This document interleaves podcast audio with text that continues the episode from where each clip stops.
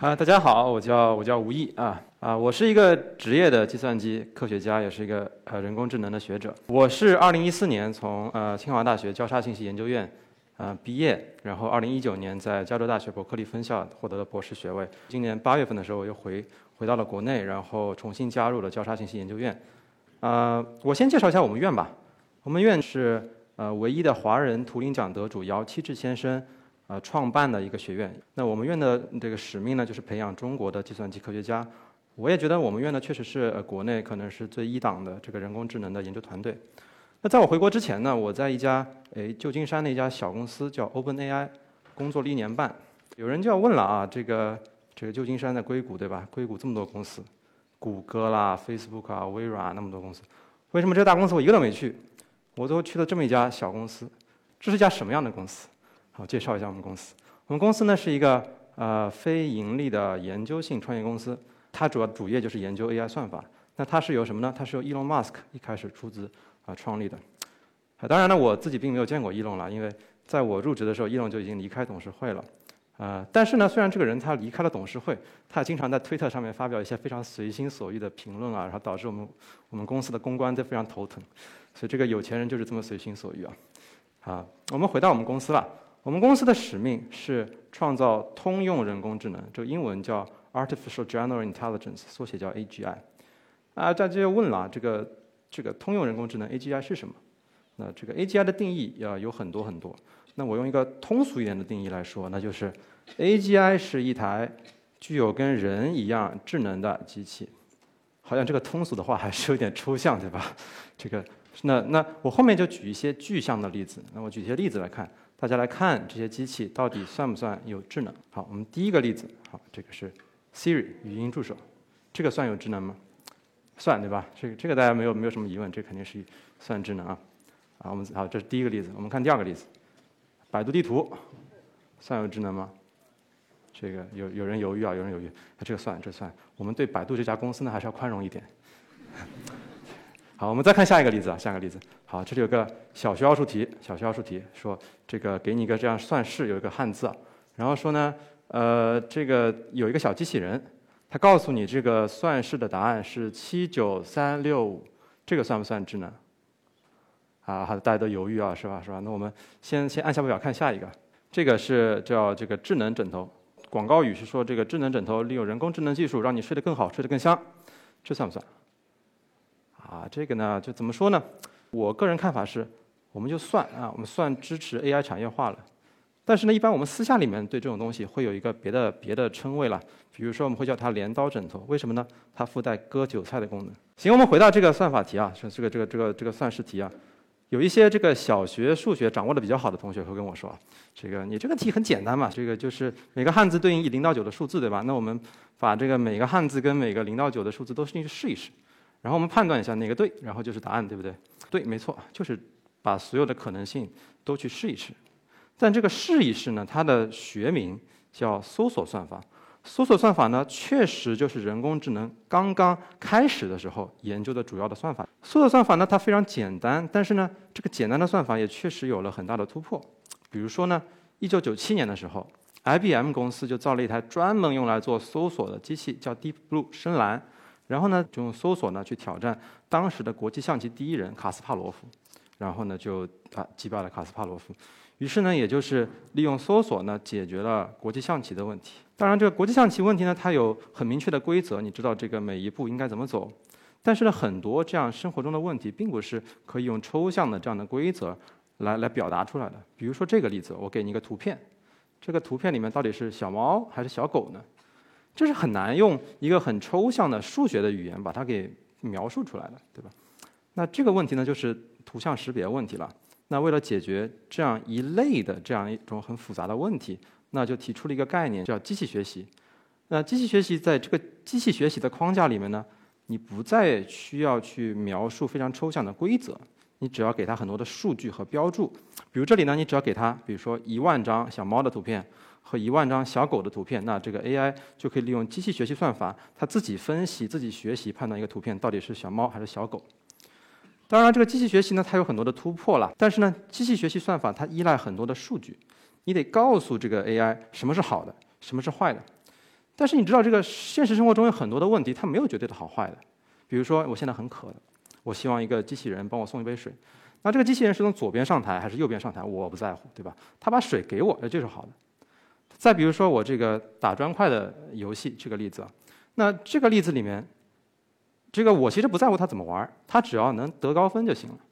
在这种情况下呢，他每一步到底应该怎么走，哪一步是好的，哪一步是不好的，很难说。我只知道呢，他一局游戏打完有个分儿，这个分数高它就是好的，分数低它就是不好的。那这个呢，就叫智能决策问题。这里就有一个新的概念，叫强化学习。强化学习这个算法，这个算法的框架就是解决这样的智能决策问题。它的核心呢，就是让这个 AI 不停地跟环境交互，不停地试错，不停地尝试，然后不断的呢，根据过去的经验来改进自己，来学习，然后不断的、慢慢的得到越来越多的分数。这就是强化学习。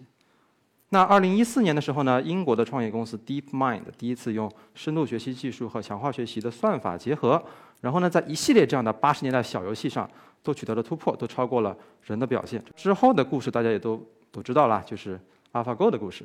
之后呢，这个 DeepMind 公司的这个围棋 AI AlphaGo，它把强化学习和自我博弈这个结合起来，然后让这个 AI 不断的自我博弈，不断变得更强，然后就击败了这个围棋的传奇选手李世石。后来呢，又击败了柯洁了，然后呢，就把这个哎围棋项目给解决了。当然，我们知道围棋确实很难了，但是围棋和现实生活呢还是挺不一样的。比如说这个围棋，这个棋盘呢对于双方的这个选手都是完全可见的，所以它是一个信息完全博弈。而且这个围棋呢，比如说这个落子，两个选手一人落一子，只能放在棋盘上的所有的位置。呃，但是我们知道在现实生活中，这个我可以做的这个动作是非常复杂的，这是一个物理的世界，对吧？它是它是很复杂的。那么 AI 玩完了围棋，它下一个游戏应该玩什么呢？那我们的答案叫打 DOTA。这个呢是我前东家了 OpenAI，他在2017年的时候给这个 AI 设定了一个挑战。DOTA 很难了，它有五个英雄，然后呢五个英雄需要还有很多每个英雄不同的技能，然后还要买物品啦，还有各种各样的这个呃道具啦，需要在一个五十分钟到二十分钟非常长的一个游戏里面，用非常复杂的策略去击败对面。这是很困难的。我们公司呢，从一七年开始做这个项目，大概经过了这个两年多、两年多的这个艰苦卓绝的努力啊，在二零一九年三月份的时候，我们的最终版的 AI 叫 OpenAI Five，和当时这个世界的冠军 OG 这个冠军团队进行了一场三局两胜的友谊赛，也不是友谊赛了，表演赛。然后呢，这个呢就是当时跟 OG 的对决的一个精彩画面，我们可以看。To have any sort of impact this game as the Death Prophet after a terrible laning stage against the Gyrocopter, the Crystal Maiden, OpenAI, 14 minutes in, they're up to the high. 十四分钟上高地啊！Anna will be able to jump away. 有这个解说，他也很激情。最后这个情况基本上就是 OpenAI Five 的英雄呢，就压制在了 OG 的老家门口，然后不停的屠杀他们的英雄。Jerix is in trouble as well as he's forced away. OpenAI taking that top tier 3 tower. They're onto the barracks. It's only 14 minutes in cap. There is no hope here for OG. They have a fortification as the ancient will fall. 所以最后呢，我们的这个友谊赛的比分是 OpenAI Five 二比零击败了 OG，都没有给 OG 第三局这个找回颜面的机会啊。这个是赛后的一个这个合影， 前面的五个选手呢就是 OG 的 OG 的五个成员了，后面是我们的我们公司团队的成员，呃，挺有意思。而更有意思的事情是，当时在三月份 OG 被 OpenAI Five 击败之后，在一九年当年的 TI 九总决赛上，OG 卫冕成功，而且是碾压的表现，卫冕成功，成为了历史上第一个双冠王。所以后来那个 OG 的一个成员就 NoTail，他在推特上也说啊，说，诶，我们确实从 OpenAI Five 中间这个策略上学到了很多新的这个技术啊和新的想法。看起来这个 AI 很擅长打游戏了，对吧？它好像什么游戏都能都能赢人。那么是不是在所有的游戏上 AI 都能比人强呢？那我的观点是啊，基本上是这样。那在这个 DOTA 之后呢，也有一些别的，比如说这个 AlphaGo Zero 的就击败击败柯洁的版本，那个 AlphaGo Zero 的后续版本叫 Alpha Zero，它基本上就一个算法呢，这个解决了所有的棋类问题。然后卡耐基梅隆这个大学的团队呢，也在德州扑克项目上面呢，击败了职业的顶级玩家。那后来呢，DeepMind 公司的另一个星际争霸的 AI AlphaStar 呢，也达到了这个呃顶尖级职业选手的水平。所以结论基本上是这样的，就是呃，只要有足够的计算能力和一个足够清晰规则的游戏啊，这个 AI 都能都能超过人。那这里就有个问题啊，这个足够的计算能力，那怎么样算算足够呢？啊，来我来说一个具体的例子吧。比如说我们以 OpenAI Five 为例，OpenAI Five 每天使用两百五十六块 GPU 和十三万块 CPU 训练 AI。这个 AI 每一天玩的游戏量相当于一个人一百八十年不吃不喝不睡，天天打游戏。然后他钱也花了很多了，但是我不太方便透露我们公司花了多少钱。但是我有另外一个例子了，就是在 AlphaGo Zero 击败柯洁之后，Facebook 复现了这个算法，他们也开发了一套自己的围棋 AI 叫 OpenGo。他们呢是使用亚马逊的云平台进行计算的，大概训练了一两个月吧。呃，训练的花销呢是每个礼拜每个礼拜超过一百万美元。所以呢。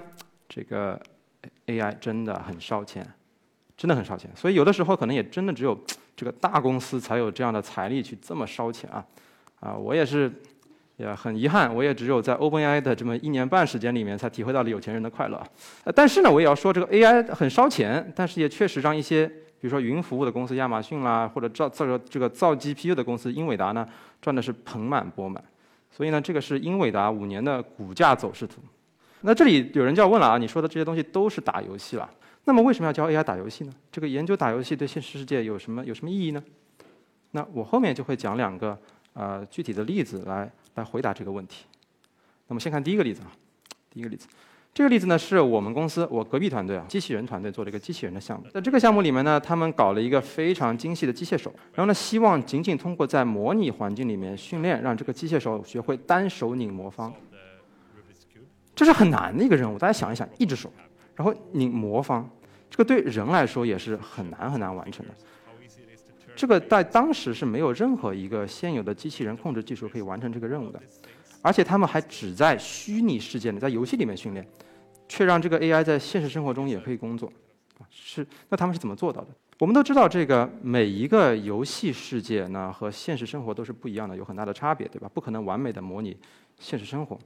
所以呢，我的这个啊，我们这个机器人团队呢，他们就做了这么一件事情，他们干脆创造了成千上万个不同的模拟环境，每个模拟环境呢都有不一样的物理参数，比如说有的环境里面呢可能重力稍微重一点，有的环境呢可能摩擦力小一点，有的环境呢可能这个魔方的体积大一些。他们希望训练一个 AI 在所有这样的物理有不同物理参数的环境里面呢都能工作。他们把这个技术呢叫叫 domain randomization。基本上是怎么做的呢？是每一次训练的时候，我们都随机选一个这个环境，让这个 AI 去完成拧魔方的任务。那这个 AI 它也不知道自己在什么环境里，对吧？那它怎么办呢？它为了要完成任务，它就必须根据这个环境的动态反馈来猜哦，我这个环境到底是什么物理参数，然后呢，再不断的调整自己的策略去适应这个环境。所以呢，就是我们用过这样的技术呢，让 AI 强迫 AI 了，学会了自我调整。那。现实世界对这个 AI 来说呢，也不过就是另一个有着不同物理参数的虚拟环境，在他看来，所以呢，他也可以通过这个现实世界的这现实世界的这个及时的反馈，来调整他的策略，来不断的完成任务。我们在训练完成之后呢，我们也做了很多不同的测试啊，做了很多干扰，比如说我们尝试给他戴了个橡胶手套，第一个图，也尝试呢把他两只手指头给这个捆起来。比如说盖了一个黑布了，或者用长颈鹿去戳它，或者用马克笔去戳它，或者像最后一幅图这个非常丧心病狂的用各种各样的东西去去干扰它。但这个 AI 很顽强，非常顽强，不管怎么样的艰难险阻，它都能完成任务。啊，所以有的时候你想一想，AI 这个生物也是蛮可怜的，因为这个不管什么 AI 都注定要受到人类的不停摧残，挺不容易的。所以在这个机械手的例子里面呢，我们想说明的是。只要你有足够丰富的这样的虚拟环境，然后有足够多的计算，啊，那你即使只在虚拟环境游戏里面训练 AI，那这个 AI 也是有可能在现实生活中可以工作的。那这是第一个例子。那我再说啊，下一个例子。下个例子呢，我们想说明的是，即使你只考虑游戏的这个虚拟环境，这个 AI 呢也可以发现一些非常有趣的、跟人类社会活动非常相似的这种行为。那这个工作呢，是我自己参与的，是我们团队的工作，啊，叫叫捉迷藏。这个项目里面呢，我们首先啊，创造了两个非常可爱的小小 AI 小人，一个小蓝和一个小红。然后呢，我们又搞了一个虚拟的物理世界。然后呢，让这个小蓝和小红在这个虚拟世界里面呢玩捉迷藏的游戏。这个小蓝人是 hider，他他得躲；小红人是 seeker，他得捉。那游戏开始的时候呢，我们会让这个小红人先捂上眼睛，先别看，不许动，让这小蓝人先准备好。然后呢，比赛开始，每一时刻，小红人只要看到任何一个小蓝人，那蓝蓝队就扣一分，小红人就得一分。如果任何时候小红人没有看到小蓝人，那红队就扣一分，小呃蓝队就加一分。我们呢使用这个强化学习算法，让这个小蓝和小红在这个虚拟世界里面不停的打游戏，为了得高分相互 PK。那跟之前的项目一样呢，我们又创造了成千上万个这样的平行宇宙，让这个小蓝和小红疯狂的玩捉迷藏。下面个小视频啦，我们来看一看这个这些小小 AI 到底发生了一些哎什么样有趣的有趣的行为和故事啊。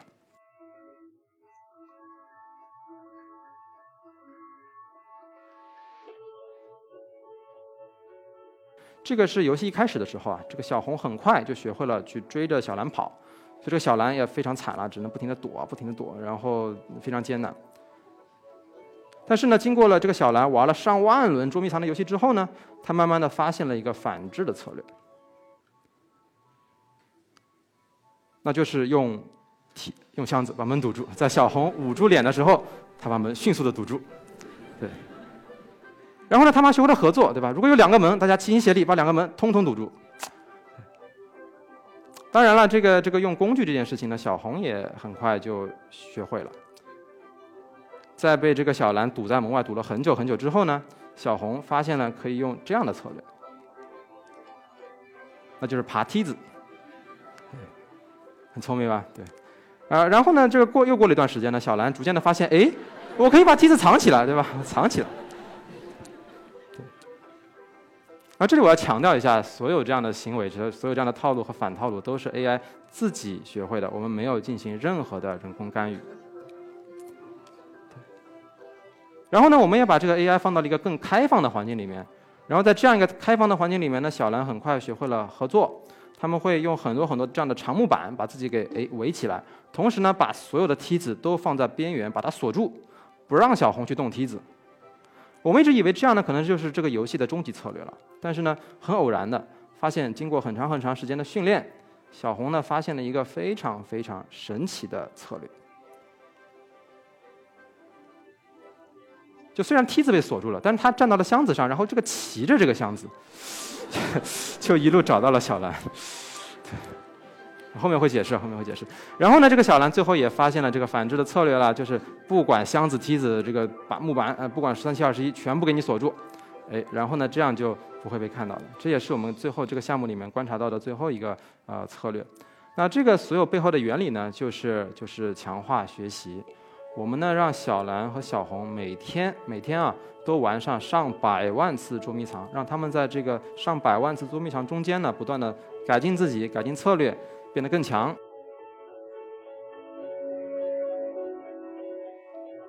虽然我们知道这个环境呢跟现实生活还是挺大挺不一样的，但是呢，我们公司和我呢也希望，哎，有没有一天有没有可能，我们在这个虚拟环境里面，哎，也创造出 AGI？大家觉得这个视频怎么样？还还不错是吧？还不错。这个视频是我们公司呃 YouTube 历史上点击量最高的一个视频，要要比是也是这个最出圈的一个视频了。啊，有兴趣的这个朋友也可以去我们公司的官网去看这个原版的原版的视频。这里我着重说一下这个这个 Box Surfing 这个策略啊，这是我非常喜欢的一个策略，就是这个小小红人站到了这个箱子上，然后这个这个去找到小蓝人，这是我非常非常喜欢的，因为它是在我们这个项目一开始的时候完全没有想到的。那那我们是怎么发现这玩意儿的，对吧？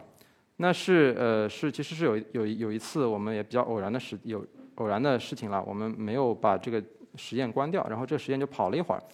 然后呢有一天呢我的同事有一天早晨去公司就发现，哎这个小红人怎么就哎站到站到箱子上了？呃这个呢我解释一下是为什么，这跟我们的这个物理引擎的设定是有关系的。我们这个物理引擎呢是一个简化的物理引擎，就是拿箱子这件事情呢它是一个预设的动作。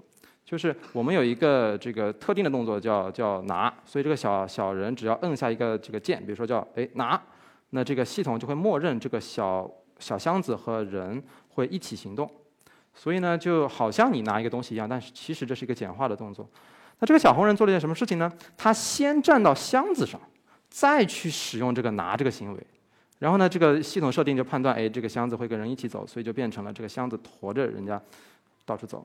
这是我们真的没有想到，这个它可以这么使用这个我们的引擎的设定啊，所以这个 AI 真的是非常非常的聪明。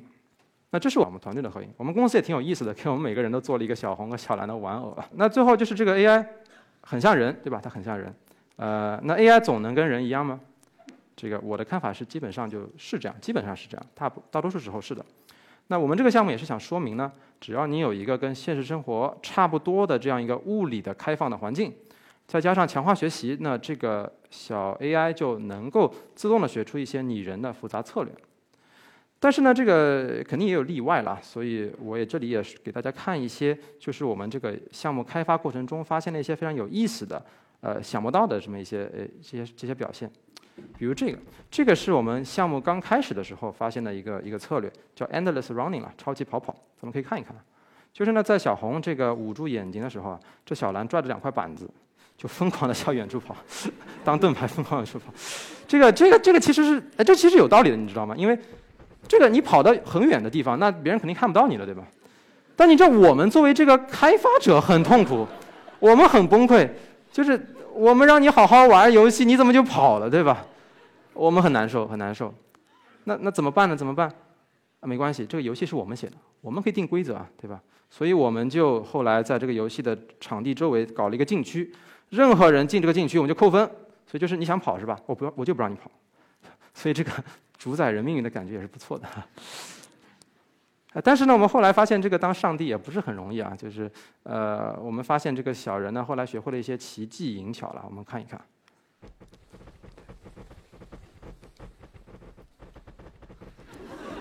是是不是挺好玩的，是吧？呃，好好玩，再看一遍。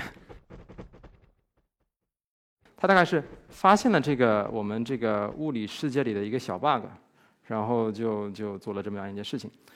我们看到了，当然就这这第二次的崩溃了，就很崩溃。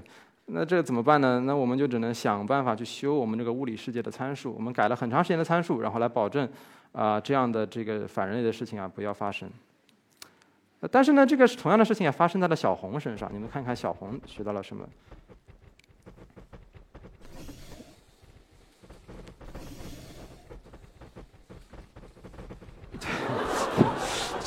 我也解释一下，这是为什么呢？是因为我们这个物理环境里面那个墙呢是一个钢体，所以它的弹性非常非常大。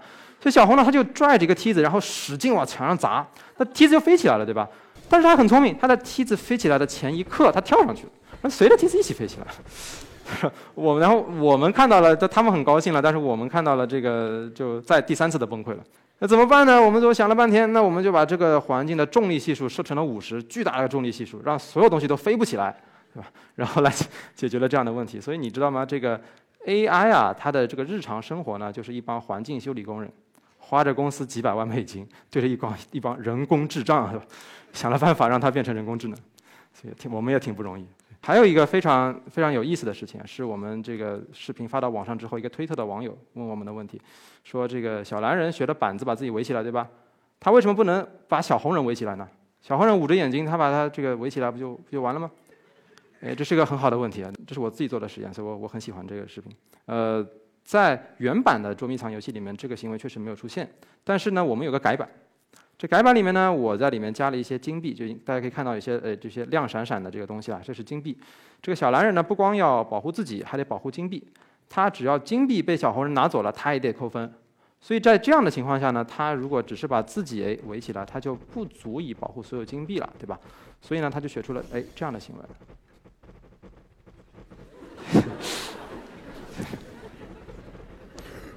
很聪明，很聪明。其实我觉得这个最有意思的一件事情呢是，他们居然学会了用两块板子，两块板子还不是一块。我们的猜测呢是看他们，他们可能意识到了我们这帮上帝呢经常给他们写 bug，所以他们也用两块板子来保证不要出现意外的情况，保证小红会被锁住啊，所以也很聪明。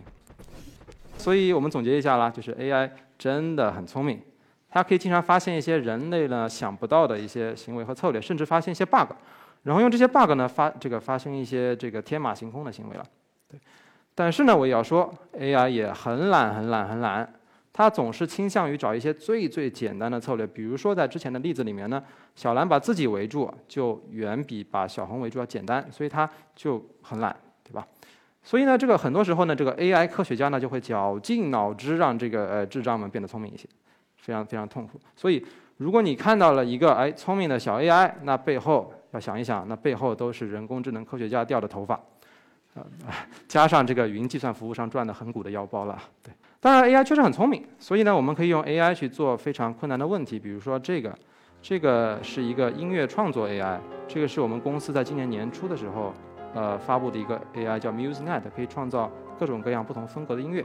那我就挑了一个，这个是肖邦风格的一个音乐，这是一个钢琴曲了。然后这个音乐是完全由 AI 自己创造的，我们没有任何人工的干预。对吧？听着听着还不错，是吧？对，嗯，好，我们看下一个例子啊。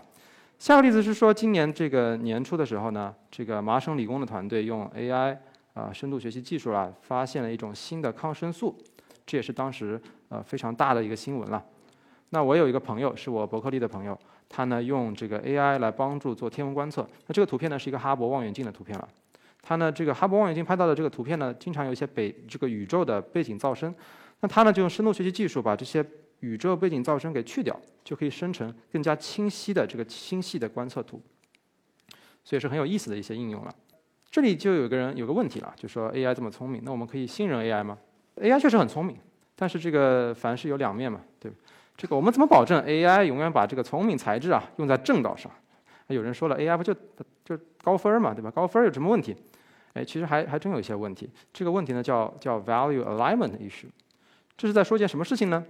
是说这个人的价值观呢，一般是很复杂的。但是我们在训练 AI 的时候呢，一般会给这个 AI 呢一个特别简单的目标，比如说，哎，就得高分。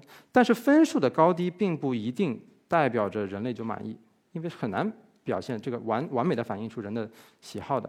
那这里呢，我就举一个我我我导师 Stuart Russell 教授经常举的一个例子了，就是说，假设假设你的家里有一个非常好的这个听话的这个呃机器人。那这个有一天你上班了，跟机器人说：“哎，我我上班去了，你帮我照顾孩子，孩子中午给他做饭啊，再饿不能饿孩子。”呃，然后呢，这个到了中午，这个小孩儿跟机器人说：“哎，我饿了。”然后机器人说：“那我就收到收到收到这个信号，他就去这个做饭。”然后机器人打开冰箱一看，哎，不好，周末没买菜，冰箱里什么都没有。那怎么办呢？这个时候，这个机器人头一转，发现了你家的猫。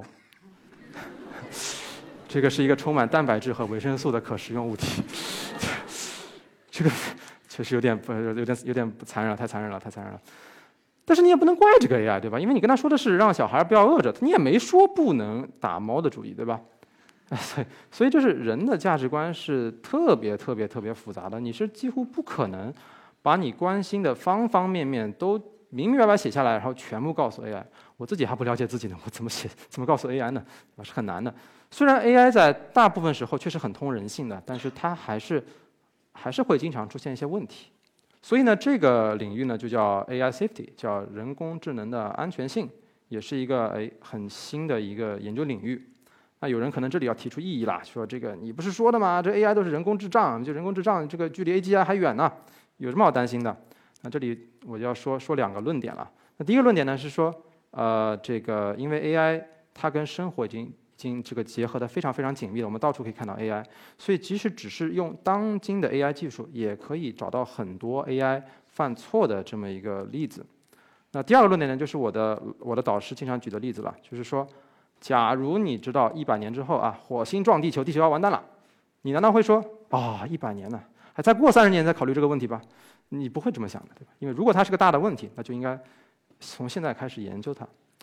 所以这里我也想介绍一下我的导师啦，Stuart Russell 教授。Stuart Russell 教授呢，他在一六年开始倡导 AI safety 的研究，然后当时呢也在 Berkeley 成立了一个新的研究院，叫 Center for Human Compatible AI。那 Human Compatible AI 的基本论点是什么呢？是呃 AI 算法不应该只是优化分数，它也应该哎知道自己的分数跟人的价值观可能不一样，然后呢应该以人的最终反应作为最终的目标。俗话说呢就是。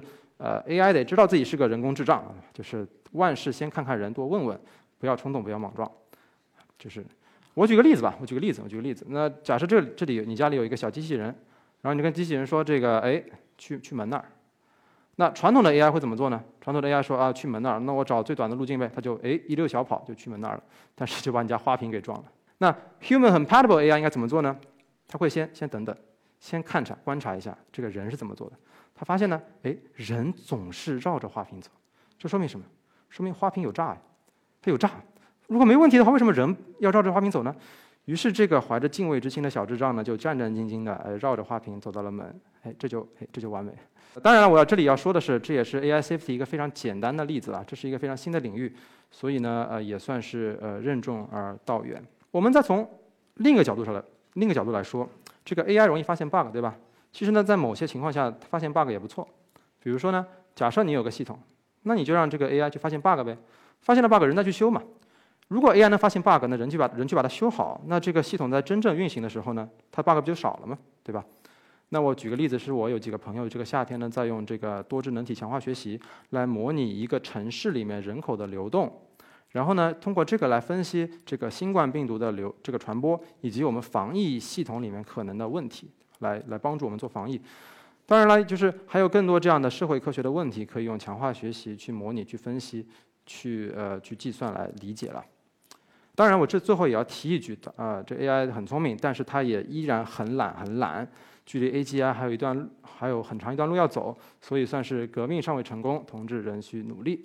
最后呢，我想呃聊一聊我们这些 AI 的从业者，也是我们交叉信息研究院的一些呃看法和和愿景。那 AI 的普及和利用是一个历史的潮流和趋势了。就我们不管 AI 到底是一个新的产业革命，还是它只是人类历史长河中一个特别小的小的波涛，不管好还是坏，那 AI 总是和我们的生活越来越紧密，越来越不可分割了。AI 会改变越来越多的行业，也会对我们的生活和生产方式产生越来越多的改变。那明天会怎么样呢？那有人说了，AI 会让很多人的人很多人的人失业。